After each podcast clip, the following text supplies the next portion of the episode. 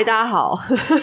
大家好，欢迎回到这是新春的排戏，不要闹。今天我们在财气满满竹围开工这样子，因为刚才我们在楼下遇到了大概五只柴犬，柴气满满。对，我们今年需要很多很多的柴气，这样好。那今天。今天我们一起开工的是莹杰还有小右。Hello，大家。小右之前许愿说，每半年就是会来分享一下他的这个时期的工作，就比方说上半年要那个固定档期，就是开工日跟下半年的开工开工日。那但是因为刚过完新年，所以我们想说可以闲聊一下，我们过年都在做些什么？剧场人的过年生活。我今年过年其实蛮特别的，就是我因为今年的那个年假特别长，有十天，然后我就没有追到那个出国的步伐，但我做了一件好像有点热血的事情，就是我开了车去环岛。但当然，开车环岛这件事情本身可能有点逊啊，因为大家要么就是骑脚踏车，或者是骑摩托车，甚至是徒步环岛。但没有，因为我本人就是是阿姨的年纪了，我就是开我的小汽车环岛这样。呃，你大概花了几天？如果就是笼统一点的记的话，应该算是五哎初一到初六，所以是六天五夜。嗯，对我就是初一出发，吃完年夜饭的隔天一早。然后一直到初六回来，但是其实我初五就已经回到台北了，所以台北，但是台北住回家那个你知道，就是洗衣服一个晚上之后，我隔天还是跑出去玩，就是玩了那个北海岸跟基隆，然后补足了我北边的那个角角那一块。所以才说严格说起来是六天，呃，对，六天五夜。那你那你在呃怎么讲？就是你的路线是从西边开始吗？没有，我先往东走，因为我们那个时候的策略就是，你知道春节开车最可怕的就是那个嘛，会会塞车。对，所以我们那时候的策略就是，呃，大家初一初二基本上还是要留在家里做一些家族上的事情，所以应该。台以以我们从台北出发的话，大家就是会先往南回老家，嗯，然后或者是呃初二就是回娘家，就会有一些比较多的北上车潮，嗯所以我们那时候就觉得好，那我们初一初二的时候一定要先往东边跑，就是你只要过了雪穗那一关，基本上就 OK 了，因为你就不用跟人家挤国道一号或三号。然后等到初三，大家是家里的事情忙完了，长辈 OK 了，然后开始允许你往外跑的时候呢，那时候我们已经要从国道，就是从西边的高速公路北上回来了。就是事实证明这个策略是对的，因为我这一次环六天，真的有遇上塞车的时候，就是呃初一去雪隧，因为我们要走苏花改哦，然后所以势必要去那个国道五号走。走雪山隧道那边，我有塞到差不多半个小时一个小时，但是其实还好。苏花改没有塞吗？没有哎，因为我之前有一次开车去花莲，就是在苏花改塞了蛮久的。没有，这次初一出门完全没有塞到。然后第二次塞车是我们呃，初三吧，我们初三要从垦丁回到平，就是往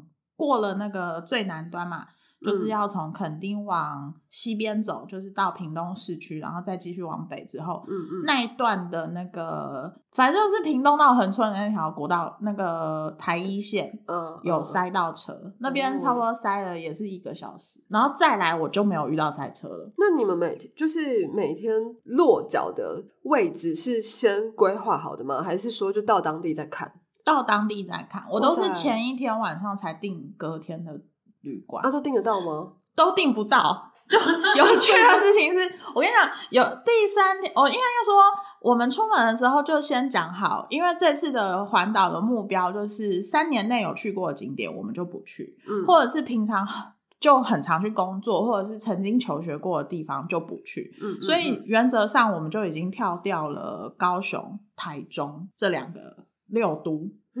然后花北花莲，因为我去年九月才去，我北之前去北花莲的时候，呃，哎，那边是哪里啊？反正瑞穗以北我都玩完了。呃，严格说起来，应该是玉里以北，而且就是在玉里大地震的那个、那个、那个假期，我刚好就是只玩到玉里，的北边，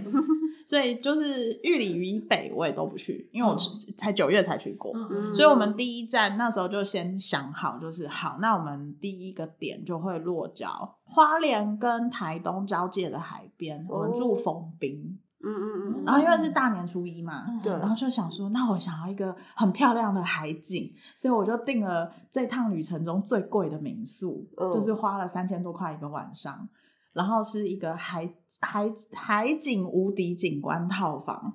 然后入住。结果你知道大年初二的天气非常不好，所以我就是只有看到海，但是没有看到想象中的深邃的太平洋，嗯但就是蒙蒙的一片，但是心情还是很开心啊，因为就是一早大就是起床就是看到是很辽阔的景色，我，明白。对，就是等于就是整个过年期间嘛，初一到初六。对对啊，那那之后呢？因为我们今年年假很长哎、初六没有啊，初六回来之后，其实初七就已经是礼拜六啦。就是我刚好环岛回来，呃，不对，我算一下，我重新算一下。然后你知道玩太久，现在开工脑子好钝。我想一下哈，反正小年夜那一天，我就是下午四点交了稿子之后，我就正式宣告我的年假开始，手机就被我丢在旁边了。然后呢，反正我二十号交完资料出去之后，二十一当然就是除除夕夜，你就而而且因为我大概是从一月十六号的那一个周，我就开始陆陆续续在打扫，所以我就是没有那种一天要把家里扫完的。的压力，压力对，因为我有预先想好这件事情，然后所以我二十一号就是一样啊，睡到饱，然后晚上吃完年夜饭，然后吃完年夜饭我们还玩了刮刮乐，然后我今年还中了两千块，哇塞，还不错哈，然后就二十一号好像早上九点我就起床出门了，嗯然后出门之后，呃，应该说大年初一第一天我们就先去花莲嘛，嗯然后就杀到台东，然后其实呃中间我们有停一个那个宜兰的宜兰算是之前的友好厂商，就是因为他有来那个单身猪都有送礼物，哦就是那个斑比山丘，因为那时候就是应该说去年圣诞节单身猪都有演的时候，他们有送那个很可爱的那个小鹿斑比的发饰。然后让我们的那个演员可以在台上戴，所以我就想说，啊，那个 IG 看起来好漂亮哦，然后去去走一走我们的友好友好厂商，然后他们那个园区真的很干净，然后小鹿们也很可爱，就是是很舒服的约会小小地，所以它算是农场吗？它没有到农场那么大，就是不是哦你想象中的什么瑞瑞穗农场或者是飞牛牧场这么大。应该是说它就是分内园区、外园区，然后有一个咖啡厅，然后有一个呃冰淇淋的小小摊位这样子。然后我觉得就是一个一两百平的空间而已，就不是你想象中的整个山头。可是我觉得很酷的地方是，他们里面的每一只鹿都好乖哦。就他们，因为你手上他就是会送你一杯的那个牧草跟那个胡萝卜嘛，嗯但是你看到那个日本奈良的鹿，就是他们会来跟你抢先辈，然后就是会用鼻子顶你，就很多会有人会因此而受伤，有没有？没有，那个园区里面的鹿就是你就是拿着，然后他也不会过来抢，然后他就每一只鹿好像都有它固定的位置，它然后你就随着那个园区里面的小小路径，然后就到定点就喂它，到定点就喂它，它也不会过来给你抢。然后你喂它的同时，就是可以摸它的背，然后它也不会反抗，它就很可爱，然后就真的很像玩偶一样，就是这样，你可以让你摆拍。然后重点是你，因为是下午去嘛，应该说我们到的时候就是差不多下午的中午吃饭时间，然后所以它旁边还有那个叫美美子咖啡厅，然后就有很厉害的松饼，然后它就是很网红系，然后。然然后呃，加上他那些那个，就是他的礼物小铺里面就有那个猪队友的那个可爱的头饰，然后还有钥匙圈，还有玉手什么的。你就是在那边就是两个小时，非常适合约会。而且坦白说，那个咖啡厅的那个餐点还蛮好吃，嗯嗯，对，就是是是真的还蛮厉害。因为有些有些网红打卡点，就是到了现场发现不是这个样子。但我觉得斑比山丘还蛮名副其实的，推荐大家可以去一下。了解斑比山丘是的，然后去完了斑比山丘，我们就马上往花莲跑。所以坦白说，第一天真的比较累，因为就基本上都在开车。嗯然后是隔天，等于说初二开始走呃东边，应该说台东的海岸线，然后就就是开始有一些景点可以看。可是我觉得比较可惜是初一初二的天气都不是这么的好，嗯然后所以海也阴阴的。嗯嗯嗯，然后我们就哦，比较好玩的是我们在台东的时候，我有去太马里的那个长得很像《灌篮高手》的镰仓车站的太马里平交道，哦，然后那个平交道因为长得很像，所以很多人来拍照。但我想讲的不是平交道，我想讲的是平交道旁边有那个台东市农会在那边卖的世家，真的是便宜又好吃 哎、一箱世家八颗才两百块。东部的农会都很厉很害，厉害很厉哎、特那些特产真的是不得了。而且非就是它的每一颗世家都非常的沉。然后因为我买的时候那时候它才第一天，然后我就知道我要七天后甚至六天后才会回到台北，我就一直问他说这可以放多久？因为哦大家如果对世家这个水果有概念的话，其实它很容易软烂。如果它一开始比较深的话，可能可以放久一点吧。对，所以我就特别跟那个农会小姐姐说，我就跟她说。我要可以放很久的，请你给我最硬的。嗯 然后他，因为我本来看的时候，它就是一箱只有六颗，然后我就觉得六颗两百块已经很便宜了。然后后来我又就是我就先，反正我就先去开我的汽车，然后回头了之后才去跟他买。然后就是买回来车上发现他塞给我八颗，哇，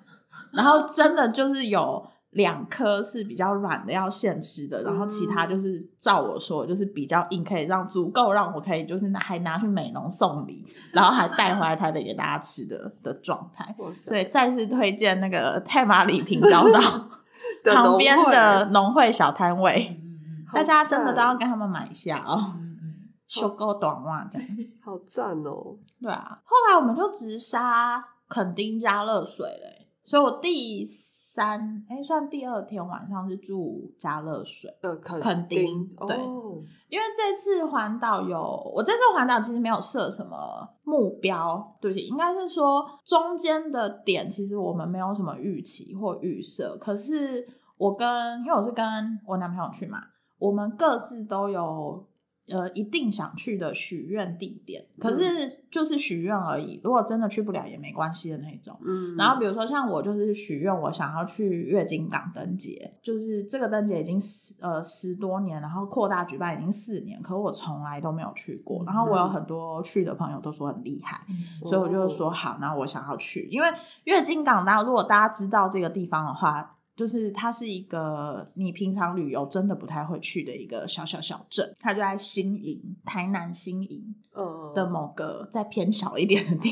方，所以它如果你不是特别为了这个这个灯节去的话，真的真的比较少会特别去那边玩，所以这是我的许愿名单。然后我还有第二个许愿名单，就是因为我已经很我已经十年没有去过垦丁了，嗯所以我就一直很想要去看一下垦丁，就是因为一般来说，你就是会从台东，然后可能从南横什么，就直接切到屏东去，你就会忘记那个南边的那个最南边的小角角。嗯，所以我这次就特别也要去垦丁一趟。然后，而且因为就像世英刚刚说的，我们真的就是因为是前一天订不，前一天才订房，所以我们还真的订不到房间，那怎么办？我们就订了 hostel，、哦，我们订了冲浪旅宿，单人床，一人一张一人一张床，然后我们是九个人一个房间。哇，然酷后，呃，但是我觉得那间冲浪旅宿也蛮酷的点，就是它不是像大家如果有住过好青年旅馆的话，它不是那种铁床或者是木床上下铺，嗯，它是直接用水泥砌了一格一格砌了一个山洞，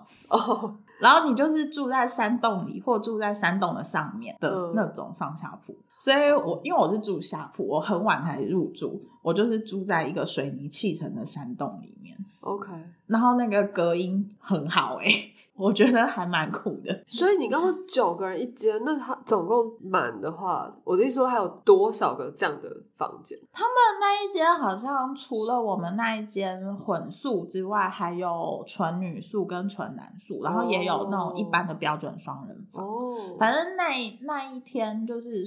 全肯定的住宿我都订不到，嗯，我就算想花一万多块住两万块的那种海景大道房，我一样都订不订不到，所以我就只订到最后两个床位。超酷，对，然后就是因为我上次这样子玩，好像已经是五六年前在欧洲住青旅的旅游，然后我在台湾是从来没有住过青旅的，但我就是第一次住台湾的青旅，了解，在那个青旅里面，呃，有遇到另外两组人也是环岛，然后一个有一个男生他是重机环岛，嗯，他是西往东，然后他好像是、嗯好像小年夜，反正就是过年前就已经出发了。然后，所以我们有互相交换了一下台东的天气资讯。然后，因为台东的初三在下雨，然后我就说：“哦，我们来的时候是下雨哦。”然后他就说：“那我不要去了。”我就想说：“那你不要去，你要去哪里？”对 对啊，然后另外一组也是，就是他就不是重机，他就是一般的那个一二五摩托车环岛的两个女生。哦，然后他们就说，气象报道说那个雨会下到三点，我们决定三点后再出门。对，也是遇到两组另外两组热血的人士，很冷哎、是真的很冷哎、而且你知道那个很冷吗？你知道那个落山风很可怕哎、那开起来车子都在摇哎、哦，真的很可其实开中美快速道路的时候，车子也会摇。差不多就是这个意思，差不多就是这个意思。可是我一直很想要去垦丁，是因为之前在垦丁看到的星星真的好漂亮哦。嗯然后这次去有看到，但是就一样嘛，天气不好，所以就是云一阵一阵的。嗯但是还是有那种感感受到满天星斗，然后会让你密集恐惧症发作的那种 那种状态，是还蛮爽的。而且幸好我们那一天去，因为我们那一天到垦丁的时候，等于是大年初二的晚上，嗯，然后人都还没有出来，哦所以垦丁大街还是一个可以让你走路的状态。嗯，然后后来隔一天，我有朋友是初四到垦丁，他他拍那个照片给我们看，他就说是完全动弹不得哎、天。后我就说我们已经走了，对，我上次去垦丁应该是我高中毕业旅行、欸，是不是？哎、那已经不是五六年前的事情，那已经是上辈子的事了吧？我想嗯有没有觉得国境之南真的很难到？很难去啊，我而且平常没事根本不会想要去垦丁，因为想说超级超级远的，因为你就算高铁搭到高雄，你都还要再开两三个小时才有办法到垦丁。对哎、可是我要说恒春不错哎、嗯恒春的艺文活动是很多的、欸。嗯那拜托恒春的朋友，好不好？给我一个机会去，有理由去肯定这样子。嗯，他们还有乐琴文物馆。嗯，因为走古那个古城吗，有，我有开车绕了四个门，哦，没有这走上去啊。没有，不是不是，他那个门不能走上去啊。它有几段是可以走上去的。哦，你说它的城残环是是不是不是？对对对。我有看到，但是就是在下雨，哦，对，所以我真的就是很抱歉，真的是走马看花的，就 就是这样开过去，因为阿姨年纪大了，没有办法抵抗寒冷。然。后，对啊，垦丁玩，我们就去恒春，恒春，然后去大鹏湾，然后就上了国道三号，因为我们就会跳过高雄嘛。我们会跳过高雄，有一个很大的原因是因为我男朋友本身在高雄念书，所以那个整个大高雄地区他还是玩到不想再玩了。然后我本人是因为我爸在高雄工作，所以那个大高雄地区我也是去到不想再去了，所以我们真的就是跳过了 整个大高雄，就是以高速公路的部分对经过，对，就是有好好，而且没有，因为我们走国道三号，所以走的是垦丁呃那个屏东这一边。嗯，但我们有就是有去关怀了美浓的朋友，然后还因此想要在美浓买一块地，就想要移居，嘿，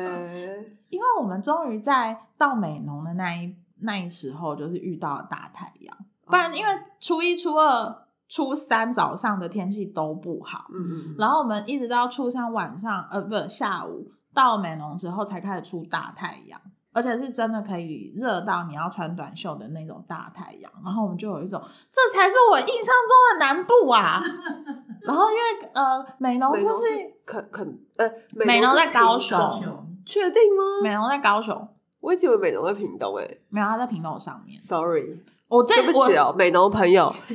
美农在高雄，好像你刚刚是没有讲新营在高雄，新颖在台南，这个我知道，因为我我妈妈那边有亲戚住在新营，好。但很多人会觉得新营是嘉义，没有，嗯。那是新因为它离嘉义很近，很多人会以为鹿港是云林，不是鹿港脏话，对港吗？彰化对啊，北港云林没错啊。对，北港在对，可是就会有人以为他们两个都在同个地方，哦。哦。就是北港跟鹿港。我之前不知道他们是不同的嗯。县市。哎、可是我可以理解，因为我男朋友也是台湾地理超差的人，我其实地理应该不差啦，嘉义的地理我就蛮熟的啦。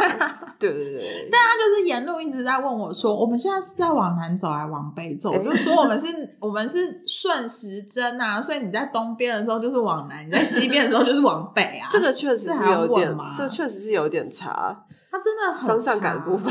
可能不是地理差，差，对啊就是一个半路痴的状态，然后搞不清楚我们今天要停的县市在哪里。就靠你了对，就是必须要要有我在身边，告诉他我们没有办法这样一天就开到那里哦，因为太远了。天哪！然后哦，讲一下为什么我想要在美浓买地，因为我们刚好去拜访朋友的外婆家，嗯。嗯，然后他的外婆家呢是旁边有小沟渠，然后有一个那个开心农场小菜园，然后又是一栋独栋的三三层楼套厅处，然后就是阳光又好，然后又觉得东西又好吃，因为我们就是随便挑了一间那个板条店就走进去，嗯。然后但是因为我个人啊，我个人不爱吃板条，所以我就点了一些离离口口的食物，比如说什么呃花生豆腐啊、猪脚啊、客家小炒什么，但是我就觉得每一道都好好吃哦。然后我嗯就觉得可以耶，我可以活在这里。我觉得是因为台北食物应该是偏难吃。嗯，真的。然后，而且因为美浓就完全符合我理想中的居住地啊！你看，美浓有湖，有美农湖，嗯，然后我们去的时候刚好是有一些休耕的农田有种开始种波斯菊跟向日葵，所以有花海，然后又不下雨，然后又都是平地，OK，然后那个开心农场就可以种很多树，然后房子市区一栋才四百万，是不是可以买？可以耶。是不是可以移居那你去那里？要去那边干嘛？我不管去哪里，我都可以网络工作啊。哦，也是哦。好啊，那你去吧。我唯一困扰的就是剧场周剧场之后要开回来这样。对对对，也是啦。很棒哎、好啊，不感觉错不错，真的推荐美浓给大家哦。还有那个好吃的桂，嗯，美浓早早餐都吃桂，然后那个贵好吃，嗯因为我们就是早上拿到之后就一路到隔天早上才吃，可是都还蛮好吃的，嗯，真心推荐大家美浓。对，了解了。高速公路又方便。好哎、然后我们去完美浓之后就去干嘛？哦，去完美浓之后，我们又遇到了订不到房间的窘境。哎，我当天没有那么晚，初初四，四，都出事哎。就所以大家出来玩你就订不到啦。哦我就是一路从高雄、台南、嘉义、云林、彰化都是我的搜寻范围，但我就是完全找不到一个在我们预算之内，且当天晚上有空房的两人房。那怎么办？我甚至还发了线动，然后那个云林的朋友叶志伟先生还说：“那你要不要去住我家？我家在北港。”我就说哦，真的很可，然后我就说啊，你人在哪？他就说哦，我已经回台北了。这样，我就说我不想要跟你妈单独住、欸，好怪哦。我们交情真的怎么好？我跟叶妈妈好像也还好。那那那怎么办？你们住哪？我们最后订到了普里，哦，所以我那天的行程超疯狂，就是我从嘉乐水对，开到恒恒春，嗯开到美浓，嗯，然后去了月经港，对，看完灯节，当天晚上就杀国道到普里，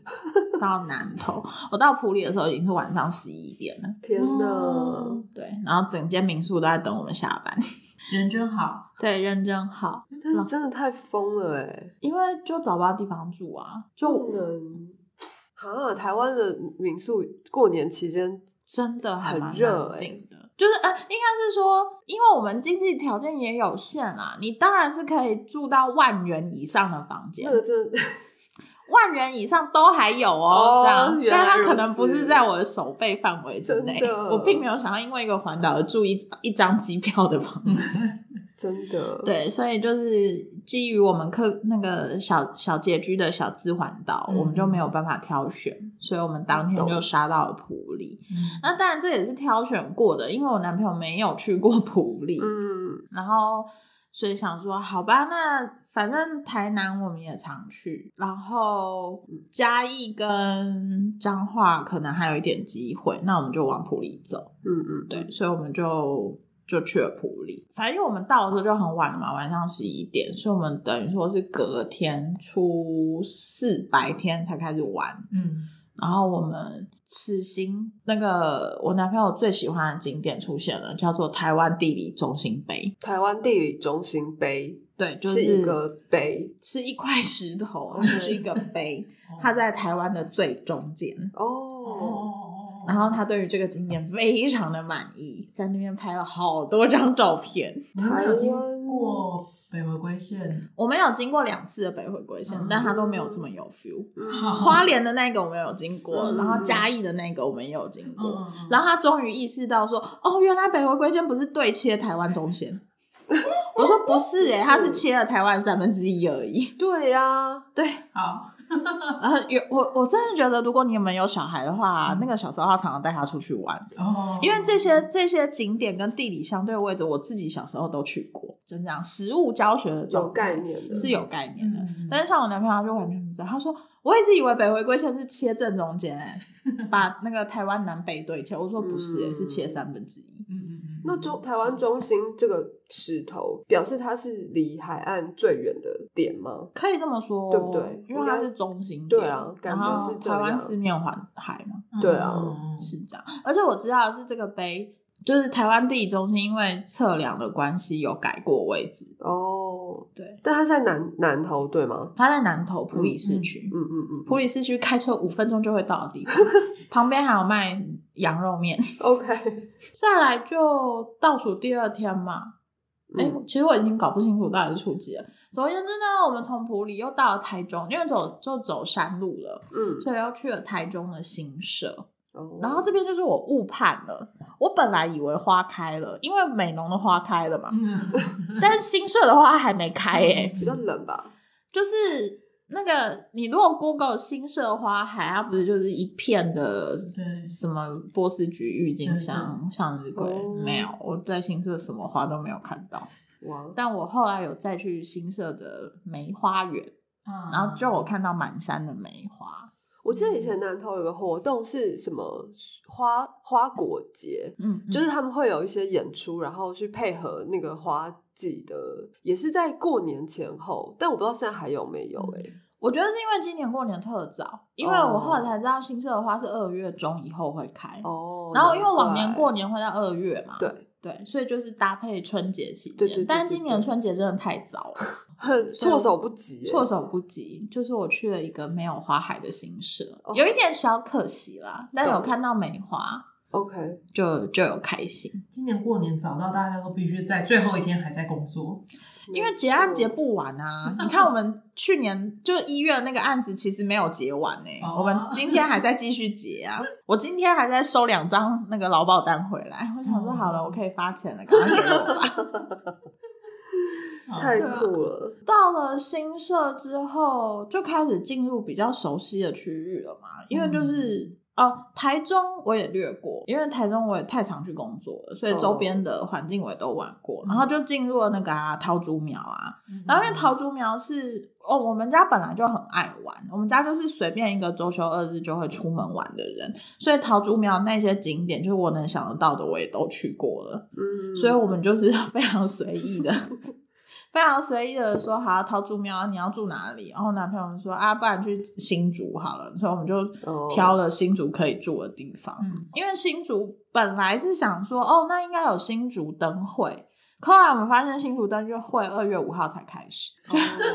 然后所以又错过了新竹。嗯但我们就是去找了一个那个景观，怎么讲，算庄园吧，嗯反正它就是一个小山坡，然后有一整片的那个草地，嗯然后也有餐厅，嗯。嗯，就在那边滚，然后落雨松，哎、对对啊，有滚吗？对，有看到我现动的朋友就知道，就是我在那边草坡上滚，然后滚到自己头晕。对，但就是新年财源滚滚来，嗯然后那边滚，很棒，很棒。其实是很舒服哎、因为那天有也有出太阳，我觉得只要有出太阳都好舒服哦。没错，对，然后后来反正新竹、苗栗、桃园，我们就玩的非常的潦草，就是你们可以想象什么断龙腾断崖啊、大溪老街啊、虎口老街啊，然后就回到台北。但我们就是没有把台北当回家。因为我们就是把台北当做嗯我们今天晚上住宿，就是在台北自己家，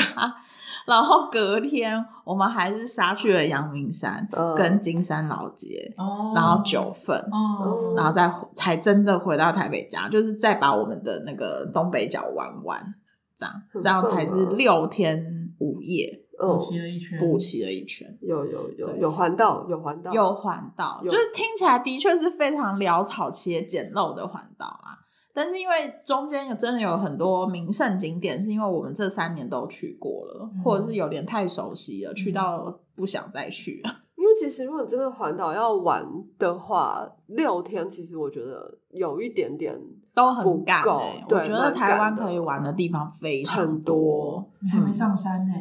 对啊，哎、我在台北的那一天，就最后最后一天初六的时候，我们我跟我因为呃回到台北就可以带我们家老人家出门嘛，就我姑姑。然后我的确有在跟我姑姑讲说，那我们是要往东北角走，还是要上拉拉山？嗯，因为反正就选一个。后来他就是天气太冷，想泡温泉，所以我们就去了哦阳明山泡温泉，懂然后就放弃了拉拉山。可是听说那天拉拉山是下雪的。哇，就有一点可惜，好像是全塞全线塞车，对不对？嗯上拉拉山路，那毕竟台湾人对于下雪这件事情就是有点，就是你知道，就是有一种朝圣的感觉。毕竟我们是副热带跟热带国家，真的北回归线只有切三分之一对哦，对 对 对。但是基本上还是大部分的土领土都在副热带跟热带里面嘛，所以可是听说极这种极端气候会持续变成常态性，啊所以说不定以后每年冬天都有机会在山上看到雪了。确实其实合欢山跟玉山就是一直都有下雪啊，嗯，只是就是现在好像感觉那种比较矮的山也有机会了。嗯，对，因为寒现在的寒流都非常厉害。对，我就觉得台湾也台湾真的还蛮蛮有趣的。前一天我不是还在美浓看 就是还想说我要在这边买房子，而且还热到穿短袖。就我们那几天在那个南部拍的照片，其实都是短袖照。然后我就有一种是怎么一回事？我不是才就是开过了一个浊水溪吗？还是台湾人比较怕冷我不知道，可是我觉得今年冬天是特别真的有比较冷。，OK，有啊，但是嘉义嘉义人就是二十五度就会拿出羽绒衣了，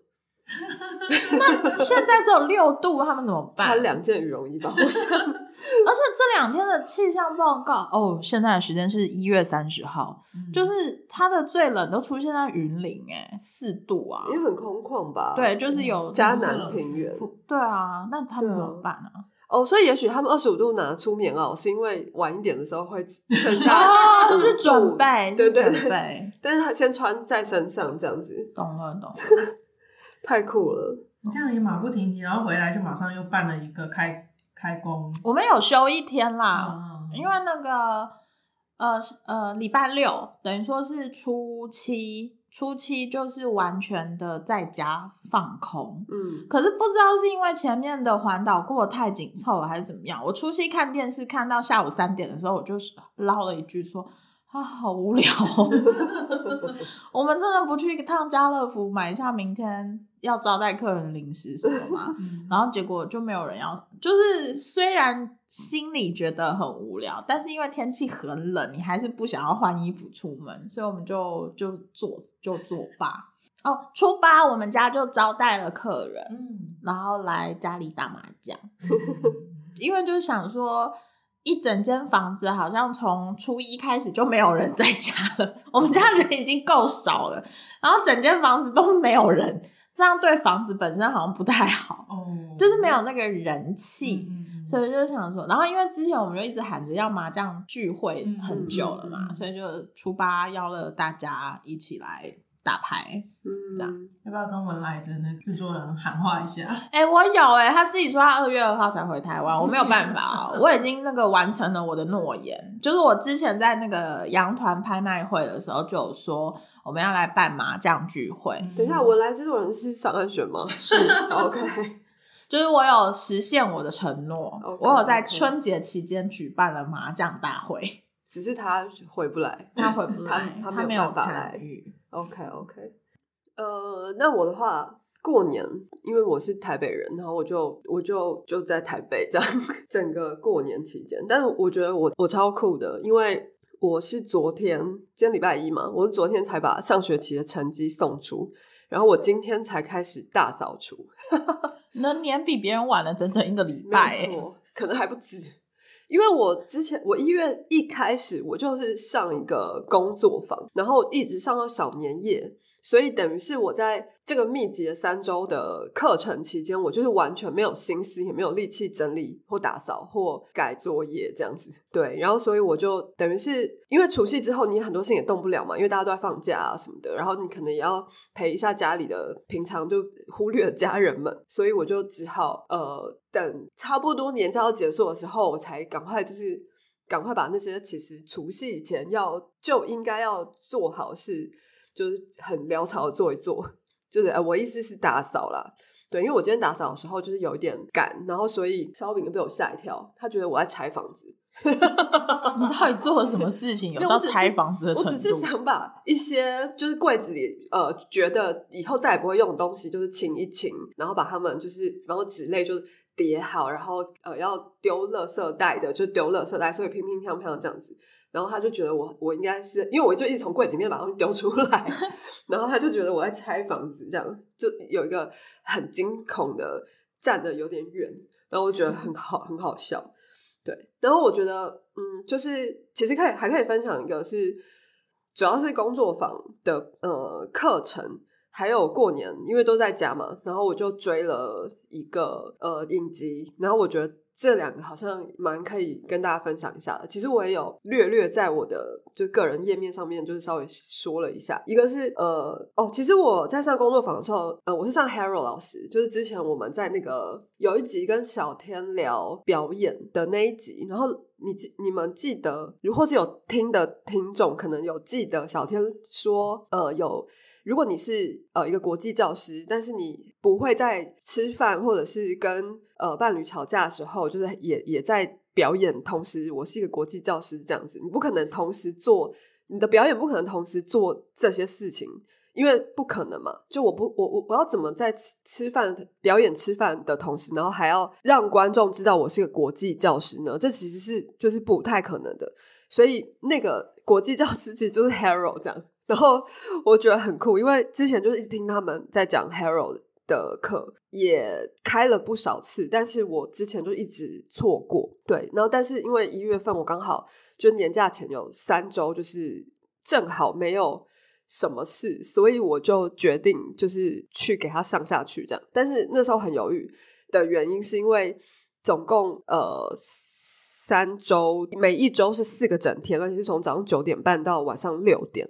所以等于是我上了八十四个小时的课，在三个礼拜里面，这就是已经是一个学期的导演或表演课的时数了哟。所以我就想说，嗯，我简直是修了又修了一个硕士学位呢，只是我没有拿到一个学位证书而已。因为我们就是每天早上上表演课，呃，就是身体训练啊，然后有一些呼吸还有表演的东西，所以不管你是导演或表或演员，都要一起呃练习。对，然后老师因为是教声音为主的，所以。他就是会一直带大家做呼吸的练习，所以早上我就压力很大，因为第一个是我很难在九点半的时候准时到学到教室，然后第二个是我就很久很少表演，然后我就觉得完蛋，我一定做不到这样。然后老师还说你要就是老师在讲解某一个呼吸的时候，你某一个肌肉要放松，然后我就想说那到底是什么？因为怎么讲，就是你很久没有像演员一样，就是他们可能会常常察觉自己的身体状态，因为可能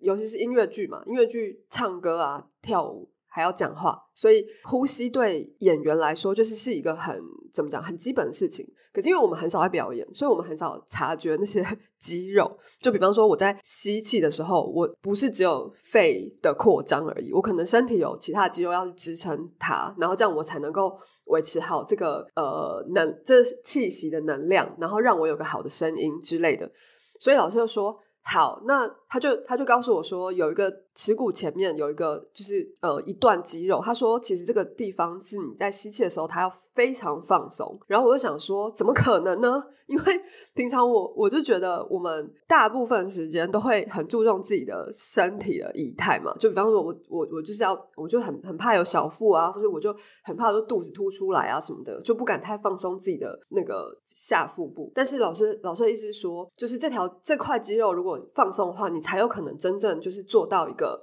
好的进气。对，他会说是就是 in inhale 这样。然后我就想说，天生到底在哪里？然后老师就把手放我的肚子上，然后他就说：“好，对，现在这样对了。”然后那时候我就很惊奇哦。然后老师就说：“我觉得你应该要再多了解自己的身体一点，因为好像从来没有意识到那边有一个肌肉这样子。”所以我就觉得，嗯。算是在表演这块，就是表演课程上，我我自己是觉得这三周对我来说是有很多很多的挑战。对，然后下午的话，我们就会开始工作剧本，然后老师选的是四个算是经典文本，从希腊悲剧，然后到比较近期的，就像呃《文明的野蛮人》这样，然后是这四个剧本是什么？呃，伊底帕斯王，然后理查三世、凡尼亚舅舅跟呃《文明的野蛮人》，所以等于是四个很不同的时代，然后从最古典，然后到非常近代，所以我们每天就是要做很多文本的功课。就是我说我回家之后，我桌上就铺满了剧本啊，然后还有可能呃戏剧史的参考书，然后文化史的参考书，然后各式各样的不同语言的译本这样子。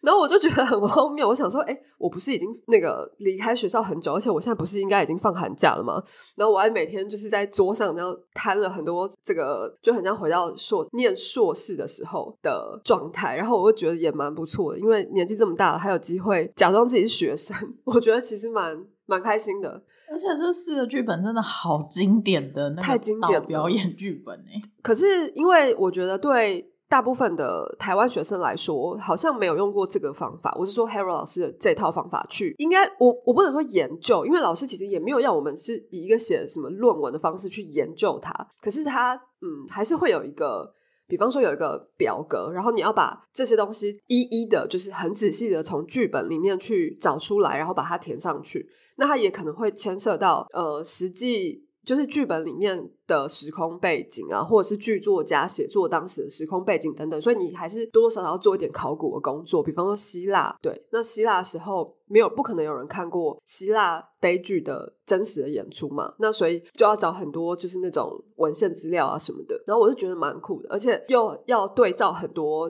译本，因为比方说凡尼亚舅舅，他原文是俄语，嗯，可是我们中文你又。又不太可能直接从二文然后去看去判断中文嘛，所以你可能要参考什么英文一些不同的英文译本。然后《文明的野蛮人》原文是法文，然后有一个改编的英文版，然后还有呃简体中文跟繁体中文不同的翻译等等。所以就是我觉得我每天都要就是像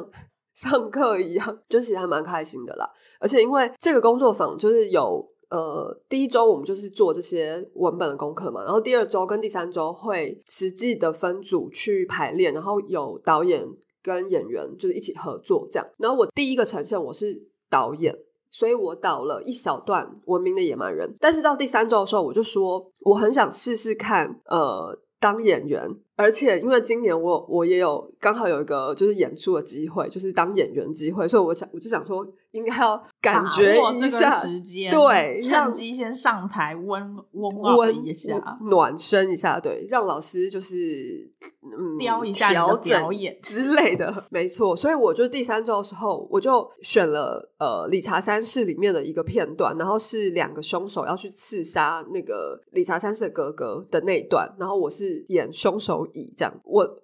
我第一天排完，然后老师来看，就是我们第一天工作，然后。有有导演，但是老师有去各组，就是帮大家的忙。反正工作就是第一天工作完之后，我就说，我觉得我还是不要当演员好了。你怎么可以这样？这样小组导演会疯掉哎、没有没有，然后导演就告诉我说，呃，昨天下午很多演员都这么说，就是对，是因为这个本吗？还是那哎、那我我先问哈，那这样每一每一次呈现的时候，大家的剧本是一样的吗？还是自己选？第二周是全部都成文明的野蛮人，但哦第三周的话是导演从这四个剧本里面自己选你喜欢的。哦，然后你们那一组是理查，对我们这组是应该说，我们这组是先选了片段，哦就是是因为就两个人，然后所以就觉得好像凶，就因为那段是两个凶手，所以就是想说那这一段好像还不错，这样，然后再所以导演就也就觉得说 OK 啊，那你们如果喜欢这一段的话，我们就导他就导这这一段这样子。没想到你们就要罢演了。没有，只有我而已。然后他，然后大家都说表演太难了，就是连那些早就是演员的同学们也说，我还我觉得我还是没有很适合当演员，还是放弃好了。对，因为毕竟你知道，就是我觉得，嗯，来自瑞典的 Harold 老师还是给我们亚洲学生一些，或是亚洲的剧场从业人员一些蛮大的冲击啦。我觉得他们的对于嗯表演这件事情，就是我觉得台湾我不能说很。我不能说比较落后啦，资讯上或什么的，因为毕竟现在也很多国际的课程或者交流活动，但是因为我觉得我们太大家太紧抓史坦尼斯拉夫斯基这个人不放了，就是是时候让史坦尼斯拉夫斯基自由了。我觉得，因为因为这就是那个开放多元的表演体系。没错，因为史坦尼其实本身并不是演员，他其实是一个理论家，所以他的理论，他很多就是表演理论，其实是他自己没有真的实际操作过的。嗯，所以他晚年的时候就也其实也呃推翻了很多他早期的一些想法，可是大家好像没有比较没有 follow 到他晚年的事情，所以大家都还很多人对于表演的想象，就是还是在所谓的史坦尼，然后写实表演、方法演技，呃演员怎么样进入角色这种，然后进入之后你有可能出不来什么的这种的，然后对，可是现在其实我们有更多选择，然后更多的方式去接近一个所谓可信的表演，对，所以我觉得，呃，虽然我并没有很陌生啦，就对于 Harold 老师的分享的那些理论，可是因为实际操作的时候，真的还是非常非常挫折，对，所以我就觉得好，这很棒，就是是一个呃，怎么讲，就是有一点点让自己再重新开放一次，不管是你的脑子的想法也好，或是身体也好，就是重新就是要再接收了呃一些新的东西，然后不要被过去就是刻板的工作习惯绑架，这样。所以我觉得工作坊下来，我自己是觉得虽然蛮难煎熬的，但是我很推荐大家还是可以，就之后如果 Harold 老师来，呃，他常常会是 T Pack 的，就是音乐剧表演工作坊的讲师，然后他也有，就是他如果还有时间的话，他其实也会都开一些就是像工作坊这样的课程。我觉得大家下次如果有机会的话，真的可以去感受一下，这样就是我我觉得很棒。然后老师在这三周时间，他就有推荐一些，因为很多亚洲学生就会问老师说，那假如呃所谓方法演技或是写实表演，它其实并不是一个唯一的选项，或者是我可能可以有其他方式去接近那个所谓可信。真实或者是自然的表演，那老师有没有推荐什么电影啦，或是影集等等？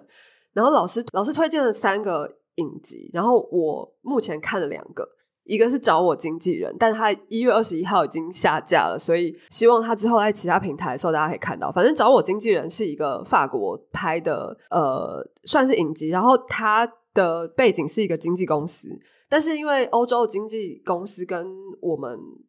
台湾比较，我觉得比较不一样的地方是，他们的剧场跟影视其实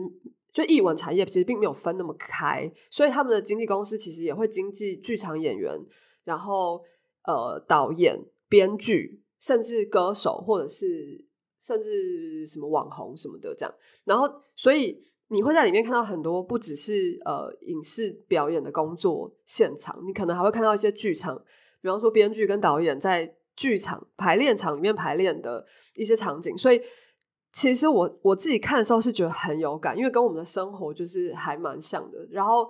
它的卖点就是说，每一集的主角就是一个真正的明星，然后他就是以他自己的名字当做那一集的标题，然后会，然后其他其他人就是其他角色就是经纪公司里的经纪人嘛，所以他们会演呃这个明星的经纪人，然后这一集的主要故事就是围绕这个真实的明星，然后。也是他，呃，就是比较像是他本人的状态，像比方说伊莎贝与贝，他就在某一集里面就是演一个呃同一个同一个时段就是接了三个工作的 演员，这样很疯之类的，就是类似这样的一个影集。对，然后我自己就觉得看完的时候，我是我自我我非常喜欢啦，就我自己非常喜欢。但虽然他的表演，呃，我我大概也知道老师为什么会推荐这个，因为。它并不是一个很自然写实的状态，其实他们里面也大部分演员演的都有一点点像剧场表演，就是蛮用力的。可是你你一点不会觉得奇怪，因为大家会觉得说，好像比方说某一个角色，比方说好教授，他可能就要有某一种态度，或是某一种情调，然后他所有的言行举止好像都不能脱离那个情调。可是教授也是人啊，教授回家也是会就是暴怒或是骂人啊，跟太太吵架啊，或是。跟妈妈顶嘴啊什么的，就是我的意思是说，它里面很多表演的形式跟我们想象，或是我们大部分的时候想象的自然写实是有一点落差的。所以我看完之后，我就觉得你就会知道说，哦，原来电影跟剧场表演其实并没有分那么开这样。然后另外一个是，就真的是我过年期间 在看的，然后我还没有看完是。Rita，它是一个丹麦的影集，然后中文翻译是丽塔老师。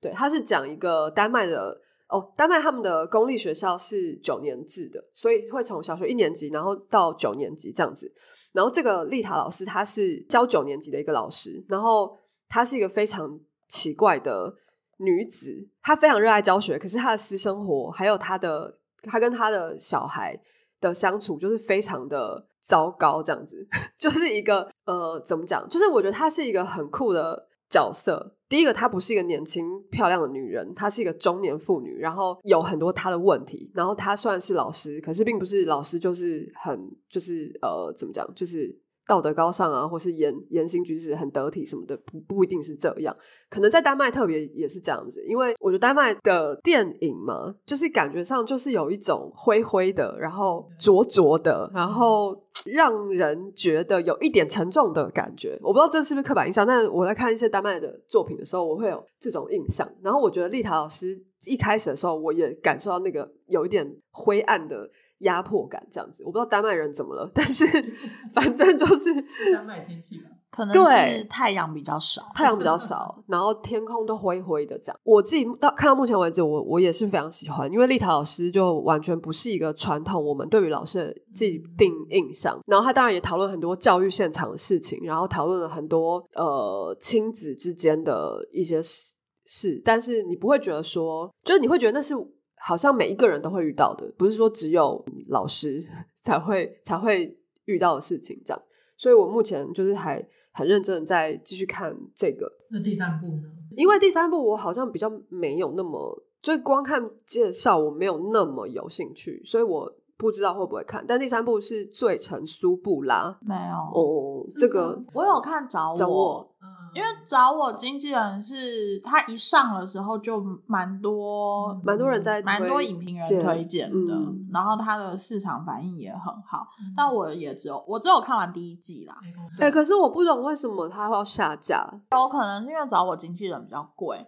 因为他是因为他是真实大明星，对，所以很有可能他版权签不了这么久。了解，或是有可能有其他单位出更高的价钱。有可能他去别的平台，最后可能会去 HBO 或者是什么 Disney Plus。所以如果还有机会看到这一部的话，我觉得大家真的要追一下。嗯，所以这三部里面最推的是，我觉得找我经纪人跟丽塔老师，我都很喜欢。对，是不是题材也是找我比较亲民？找我跟我们的生活比较接近，可是对于一般的大众来说，可能会就是会让他们一窥所谓光鲜亮丽的明星，或者是呃表演艺术的背后，嗯这些支撑他们的，或者是完成这一切的是什么？我觉得蛮有趣的事情是，它重它主要的呃着那叫什么着力点，或是它的它的着眼点，其实是在幕后这件事情上。对，对，所以我觉得对一般人人来讲，他们会好奇说，所以它背后是怎么这个产业的背后是怎么运作的？哦、那那而且他因为它又呃怎么讲，它又拍的很真实，然后又在巴黎嘛，所以就是会看到很多巴黎的美景这样子。而且我记得我那时候会看找我经纪人，其实跟 Harold 老师一点关系都没有啦，因为因为那时候是 Netflix 刚上的时候，我就有看到一些影评很推，然后同时因为同时期还有艾米丽在巴黎嘛，对然后所以很多人会拿这两部所谓跟法国有关联的影集来做比比较，嗯、然后他，我那时候看到影评，他就有写说，呃，艾米丽在巴黎基本上就是一个美国想象中的巴黎时尚圈的幕后故事，嗯但是找我经纪人，他就是非常忠实的呈现那些法国人有一些倔强或别扭的 性格，跟一些无理取闹的部分，然后因为就很贴近真实的法国社会或法国个性，嗯，所以就是反而让观众觉得很好看。然后我是冲着这一点，所以我才想要去看。我也觉得很，因为我有看呃找我哎艾米丽在巴黎的第一季，然后我就觉得其实你光是视觉上，呃艾米丽就是一个很你就会觉得很明亮，然后颜色很饱满。嗯，可是找我经纪人就不是这样，他的巴黎的颜色比较灰灰就是阶一点，有对，就是你可以闻得到那个地铁站的臭臭味的那一种。而且他坦白说，他的经纪团队都不是帅哥美女，他唯一的帅哥美女只有大明星。嗯对，但是那些演员又真的很会，就是真的表演就是很棒。呃，丽塔老师的里面的演员都不是帅哥美女，我觉得、嗯就就就就是一些很看起来就是很生活里的人物，但是他们的表演是真的好。我觉得这对于演员来说应该是个很大的鼓舞诶，因为对、啊、不用长得帅才能当没错没 错，不用颜值满分。对，所以我过年就是这样。然后对，今天很很努力的整理一下，代表有有打扫这样。所以你丽塔看完了，还没，还没，因为丽塔总共有五季，然后它一季是八哦集，所以我现在正在40看。对对对，我现在正在看第四季的一开始。因为呢，找我经纪人不是什么一月二十一号下档，对。然后我想，那个我的脸书突然有一阵子，就是大家在哀嚎这件事，所以他就有被洗版。然后我真的有看到朋友，就是得知这件事情之后，他就是从好像到一月十五号还是放假的十九号开始。就是三天四天把那个全部追完，哎，我觉得这有非常有可能是我造成的，因为可能、哦、因为是 Harold 老师的上课的时候推荐，然后我是我在班上，呃，当然我没有追踪到的人，我不知道，但是我在班上是我率先 就是写了一个文，然后下面大家就开始哀嚎，就说完了完了，看不完了怎么办怎么办，然后就分享啊，然后还有人也说哦，他看到第几季第几集这样子，所以就是有点好像没剩几天了。我有说、就是很多人在非常紧绷的时间把它追完。我说，如果你现你还没有看过的话，我劝你现在不要开，因为这样你到一月二十一号应该就不用睡觉了。没错，没错，对，但现在没看过的，真的就是不会啊！我相信隔一阵子，说不定就会在其他平台或者是 Netflix 再把它买回来。哦，听说要拍第五季啊，对，听说要拍第五季啦，所以应该是有机会的啦。但没关系，没有看到的人可以先看丽塔老师。好，那今年年过完了，该工作了吧？今天不是开工了吗？对对啊，哦所以我们要来到了那个开工预报上半年演出的环节了是吗？的，是的，星座运势上半年，不要，好像剧场剧场运势上半年。岔个话题，讲到星座运势，我今年非常刻意的没有去看任何占星老师、国师等等等等，甚至连农民历都没有嗯看任何的运势解析。什么耶，我就是觉得二二年有点过得太诡谲了，所以我就不想有任何被暗示的效果。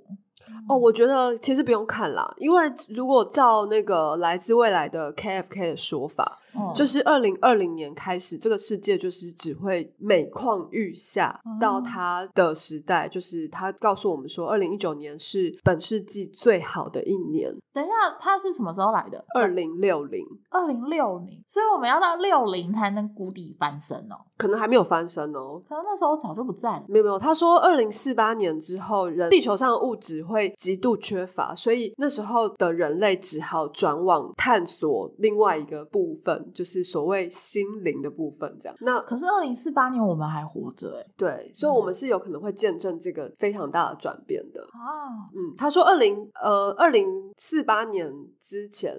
反正地球就是一直不停的天灾人祸、天灾人祸、天灾人祸、战争。这当然这是 KFK 这个账号的说法，但我们也不知道他到底是不是真有其人，还是怎么样，这样会不会是一个骗局啊什么的。嗯但是基本上我是蛮信的啦，因为他讲的 很多都有在对对对对对，就是从一九年到现在是没错没错没错。好吧，那我来跟大家讲一个比较开心的消息好了，就是今年的农民历说啊，如果你的小朋友是出生在今年的兔年，就是、呃，应该是寅卯年吧，那他天生出生的时候呢，就是会比别人幸运百分之二十。哎呦为什么呢？因为那个，呃，反正寅跟卯呢，一个属木，一个属水，然后那个水木相生，嗯所以他的财运会哦特好。嗯所以奉劝大家，如果有想要生小宝宝的，或者是想要生第二胎的，然后 可以今今年年生一个兔宝宝，好不好？就是到二零二三年的三月都还来得及。来得及来得及，对，想办法生一只兔宝宝，它天生就比别人幸运百分之二十。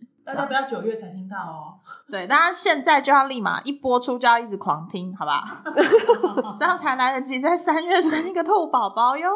哎、我其实今年我们刚刚在那个录之前梳理了一下各自的工作量的时候，才发现原来大家二三年的工作比想象中的松，哎，就是是一个趋近保守的一年。因为呢，我本人刘小佑本人上半年其实就只有两个演出，目前啦，一个是呃北艺刚刚有提到北艺中心的旗舰计划叫藏画，然后是由非人集社剧团演出的。那时间会是在五月十九号到五月二十一号，我们只有演三场，所以大家就是在正式售票的时候，请密切期待，赶快抢票。然后资新的资讯应该都会在非人集社跟北艺中心的官网跟 FB 公告。那长话这件事情很有趣，就是它是呃施如芳老师写了一个一个一个写了十二年、十三年左右的剧本，就是这出戏从发想到现在，终于要开始排戏、开始制作，其实历经了十三年的时间。嗯，是一个比《廖天丁》还要早的剧本，对，所以就是如果你三月看完《廖天丁》，看完了《金之岛》，五月请记得要来看长话。然后他也他是在讲呃，他的主题其实也很有趣啊，他就是在讲呃台湾的一代画师陈澄波的妻子以及他的女儿，以及他跟阿里山之间的故事。所以他对我来说，他其实是有一点 fantasy 的幻想历史、幻想写实的作品。他不是这么百分之百的忠于史实，但是他会有很多呃，因为呃，非人集社大家应该可以想象嘛，光跟影跟偶，那这些东西都会出现，所以它势必它的视觉是可以非常的，就是真的是 fantastic 的状态。所以我自己很期待。然后它会是一个全台语演出，包含日语、包含一点国语的的文化大会杂吧。但是我觉得那个刚好也是反映了陈诚坡那个时代台湾社会有的有日志，有有呃台语原本的族群，然后有后来的国民政府等等。对，所以我记得陈晨波本人应该是不太讲华语的，他基本上没有讲，因为他受日本教对育，然后他就是台语跟日语，台湾语跟日语。其实那个时代的呃所谓的知识分子知识分子都是这样，包含我们之前也有提过的首相的状态，呃，首相的呃的的主主角。就是那个时代的那个时代的文人雅士，基本上都是这样子的背景啊。嗯，对所以就欢迎大家到时候五月十九号来北艺中心的球剧场，嗯然后再来再来一档就会是我跟莹姐 一起的制作，就是呃，算是今年初颇受好评的《劝世三姐妹》，在高雄演完之后，终于要在台北演出了。终于，终于，然后他的演出时间应该会是落在七月初。嗯然后一样，如果就是大家购票资讯或者是呃最新资讯的话，都请追踪耀眼剧团的粉丝页。那他会在七月初的时候，应该会演八七八九十，看大家票房的支持度，我们来决定要演几 场。然后地呃演出地点一样会是在北艺中心的大剧院。这样所以，如果错过高雄场，或者是有被高雄场洗到版的朋友，请不要错过台北场哦。有被洗到，真的。然后这次应该会删啊，不会演三个半小时那么久，就不会是两百一十分钟啊，会尽量尽量想办法在一百八十分钟以内呢。不管怎么样，都比《如梦之梦》还短。对呀，大家都这样跟我讲了。至于你呢？我你说上半年吗？对啊，上半年我没什么事哎、就是一些 比较不是创作相关的，但是有一个计划是呃，但是因为这个还没有还没有很确定，但有可能或是应该说有这个机缘啦，就延续去年的那个东亚国际交流这样子。嗯那如果有比较确定的消息，再跟大家。